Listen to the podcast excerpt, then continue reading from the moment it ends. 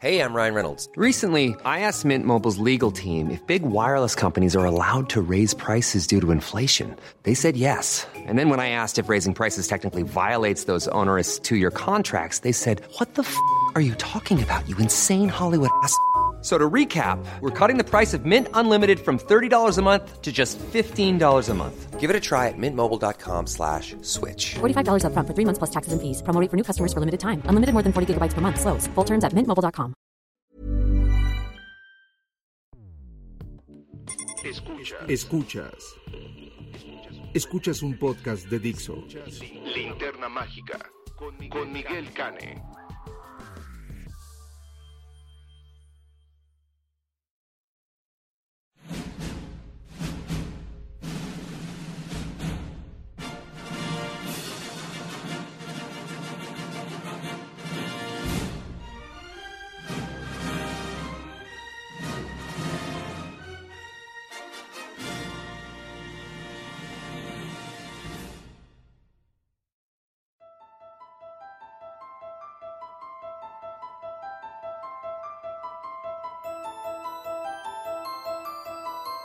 Hola, ¿qué tal? Bienvenidos a esta emisión de La Linterna Mágica, su podcast de cinéfilos para cinéfilos. Y bueno, como les había dicho, les había ofrecido la semana pasada cuando hablábamos de las películas Feel Good, pues eh, ahora voy a hablar, voy a hacer un pequeño y muy sentido homenaje a un gran actor sueco que ya les había yo mencionado, el gran Max von Sydow, porque pues falleció recientemente y la verdad es que aunque él ya no esté, dejó un gran legado y siendo esta una, una semana más de, de recogimiento por el coronavirus, pues qué mejor que mm, hablar y buscar películas de este gran, gran actor que era sumamente versátil. De, debería yo de, de hacerles notar que, bueno, era realmente eh, uno de los actores más versátiles de su generación porque lo mismo hizo estos grandes clásicos de Bergman como son eh,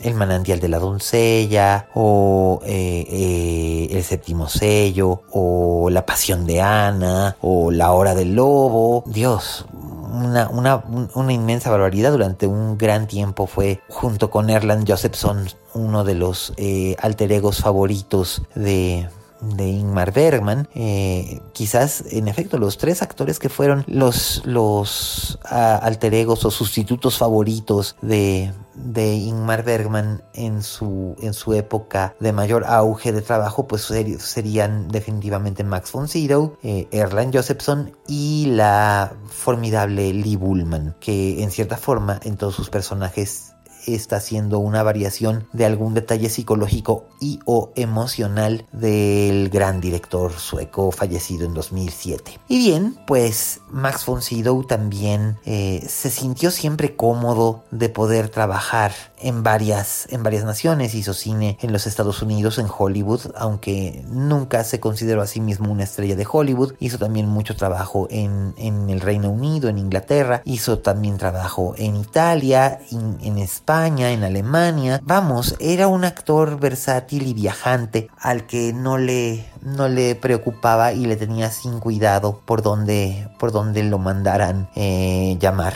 Él iba feliz de la vida. Y mucha gente pues lo ubica principalmente por su gran, gran trabajo en, en El Exorcista como el padre Lancaster Merrin. Un impresionante, enormísimo, enormísimo trabajo como este misionero y arqueólogo que se ve involucrado en, en, la lucha por salvar el alma inmortal de la pequeña Regan Teresa McNeil, hija de la estrella de cine Chris McNeil, eh, encarnada por la memorable Ellen Burstyn y ayudado por el padre Damián Carras, el, el fallecido actor y dramaturgo Jason Miller, eh, y en una de las películas más impresionantes y más importantes de los años 70, sin lugar a dudas, eh, posiblemente la segunda o tercera película más escalofriante de la historia del cine de terror. Y pues o de cine de horror, porque aquí el elemento viene de fuera, no viene de dentro y este y por lo tanto es un caos completamente descontrolado. Y bueno pues eh, Max von Sydow hace el papel de un hombre que en ese momento debía haber sido como unos 20 años mayor que él y lo hace de un modo tan convincente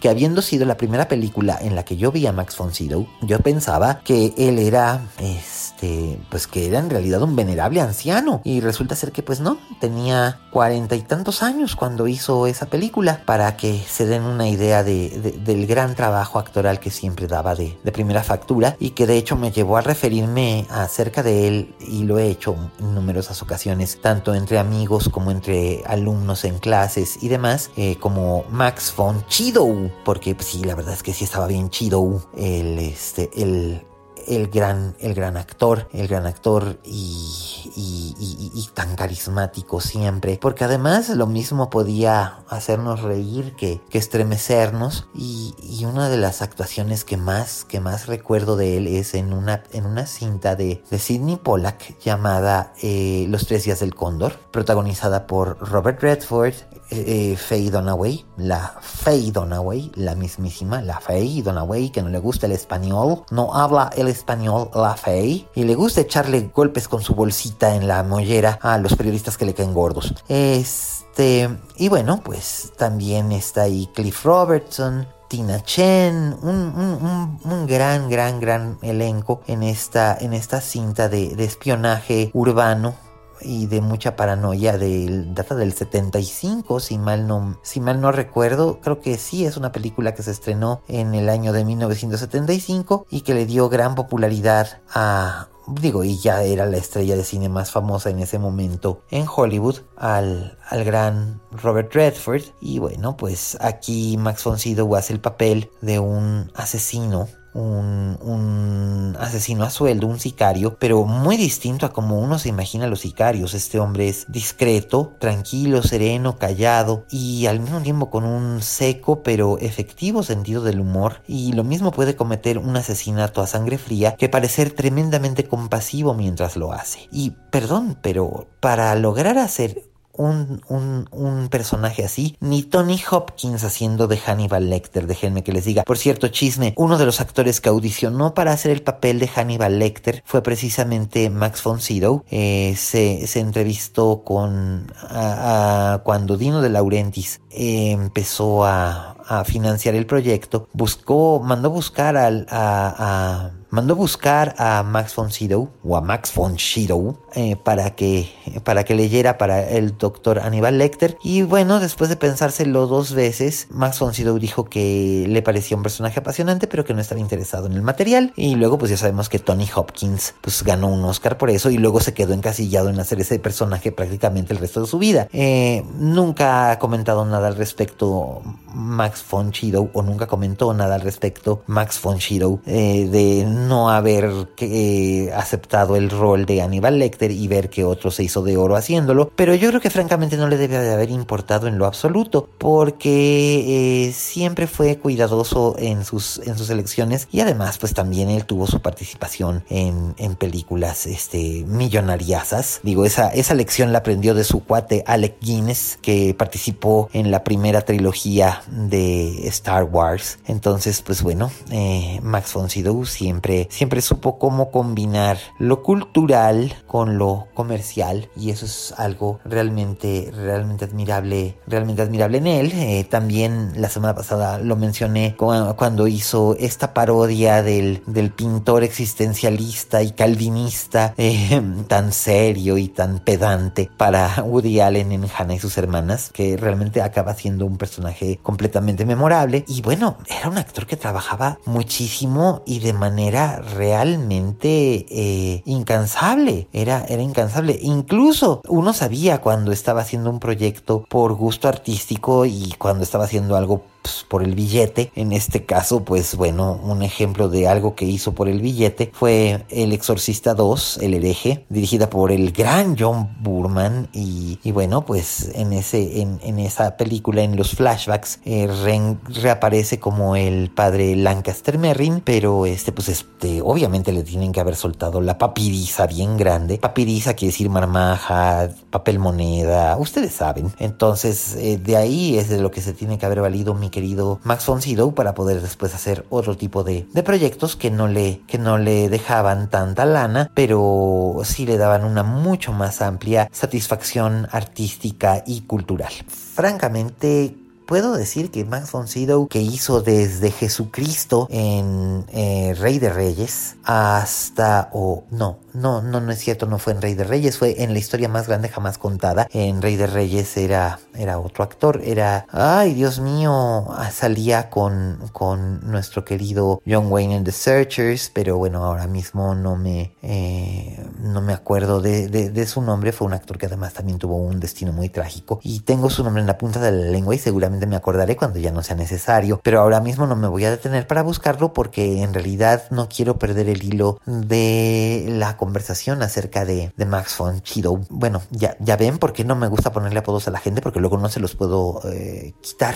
Eh, pero me gustaría pensar que a él le haría gracia que, que me refiriera a, así a él. Y bueno, otro personaje memorable de él me viene ahorita a la mente es en, en la épica cinta de la MGM Hawaii dirigida por George Roy Hill, eh, gran, gran director, el responsable de películas tan espléndidas como, em, ¿qué será? Aparte de Hawaii, hizo eh, The Hindenburg, hizo em, El Mundo Según Garp, eh, Butch Cassidy and the Sundance Kid, que es probablemente el mejor western de la era moderna incluso podría decirse que es el primer western postmoderno porque es dos años anterior a eh, McCabe y Mrs. Miller, el western revisionista y posmo de Robert Altman con Warren Beatty y la celestial Julie Christie. Em, y bueno, pues este, pues sí, ahí, ahí tenemos otro otro caso es George Roy Hill fue un, director también sumamente versátil y, él y Fonzie trabajaron muy a gusto en Hawaii, una película que no solamente se hizo en locaciones en Oahu y en Honolulu, sino que también eh, es un, realmente un, gran trabajo épico, una de las mejores actuaciones de, de porque además interpreta su personaje desde que es un joven hasta su avanzada y provecta edad mayor, madura cuando, cuando ya enviuda y se convierte en, en, un, en un pilar de la comunidad en, en Hawái. Eh, estoy hablando de que empiezan en 1820 y terminan en 1800, eh, no lo sé, 60 y tantos o 70 y tantos, son casi 50 años de historia los que abarca esta gran, gran película. Y bueno, ustedes seguramente lo recordarán en un montón de, otras películas, incluso este parodiándose a sí mismo, como ya lo dije anteriormente, eh, y, disfrutando de, de, cada cosa extraordinaria y extravagante que, que pudo permitirse como actor, algunas veces volviendo a, colaborar con Bergman en, cintas eh, difíciles, contemplativas y luego yéndose a Hollywood a hacer cintas espectaculares o, disparatadas y, monumentales como El Exorcista. Y bueno, pues fue un actor versátil, admirado, un actor, como, como, como se suele decir, un actor para los actores. Y sobre todo que siempre se distinguió por tener una modestia muy clara. Él decía que a él no le interesaba ni la fama ni la trascendencia, sino hacer bien su trabajo y aprender lo más que pudiera de cada personaje que encarnaba, porque siempre tuvo una gran curiosidad por la naturaleza humana y no dejó de, de, manifestarlo siempre. Así que pues extrañaremos mucho a Max von Sydow, eh, lo, lo, echaremos realmente mucho en falta y bueno, ahora es la gran ocasión para, para poder buscar películas en las que aparece, porque fue además un trabajo trabajador incansable. Fueron cinco décadas de, carrera la suya y las podrán encontrar en distintas plataformas de streaming como Amazon Prime Video, Netflix o por supuesto en Cinepolis Click donde ciertamente podrán comprar o rentar eh, hasta por 10 años eh, para que la puedan ver las veces que quieran películas en las que aparece el enorme Max von Sydow cuyos restos pues reposarán en su natal Suecia donde fue un tesoro igual como lo fueran Santa Ingrid Bergman, Ingmar Bergman y otros grandes, grandes actores y actrices que provinieron de ahí, incluyendo a la maravillosa Anne Margaret. Pero esa, como decía la nana Goya, si ustedes pescan esa referencia, están en riesgo de que les pegue duro el coronavirus, porque eso quiere decir que ya son viejitos, este, como yo. Pues, como dijo la nana Goya, esa es otra historia. Gracias por haber sintonizado la linterna mágica esta semana, por escucharnos hablar de Max von Sydow y por eh, mandar sus mensajes por redes sociales Yo soy arroba aliascane en todas las redes sociales. Se agradece muchísimo siempre que lo escuchen a uno. Y pues este podcast se hace precisamente para ustedes, los escuchas, porque es vital para uno poder seguir contagiando la cinefilia eh, instarlos a buscar películas que vayan más allá del estreno reciente o del estreno comercial o de la película de, de superhéroes o de grandes efectos visuales, sino que también les permita encontrarse con un, con un efecto distinto de narrar y narrarse la vida. Eh, muchísimas gracias a Vero en los controles por darle sonido, efecto, color y profundidad a este podcast. Y bueno, pues yo soy Miguel Cane, nos escucharemos la próxima semana. Y recuerden,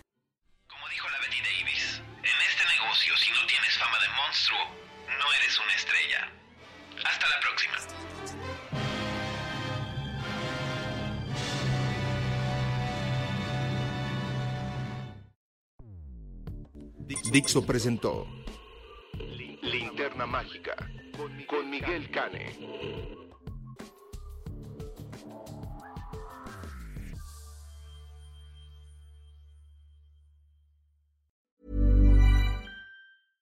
How would you like to look five years younger? In a clinical study, people that had volume added with Juvederm Voluma XC in the cheeks perceived themselves as looking five years younger at six months after treatment. Look younger, feel like you. Add volume for lift and contour in the cheeks with Juvederm Voluma XC. Reverse signs of aging by adding volume to smooth laugh lines with Juvederm Volure XC. For important safety information and to find a licensed specialist, visit juvederm.com. That's J U V E D E R M.com. Not for people with severe allergic reactions, allergies to lidocaine, or the proteins used in Juvederm. Common side effects include injection site redness, swelling, pain, tenderness, firmness, lumps, bumps, bruising, discoloration, or itching. There's a risk of unintentional injection into a blood vessel, which can cause vision abnormalities, blindness, stroke, temporary scabs, or scarring. Talk to a licensed specialist to find out if it's right for you.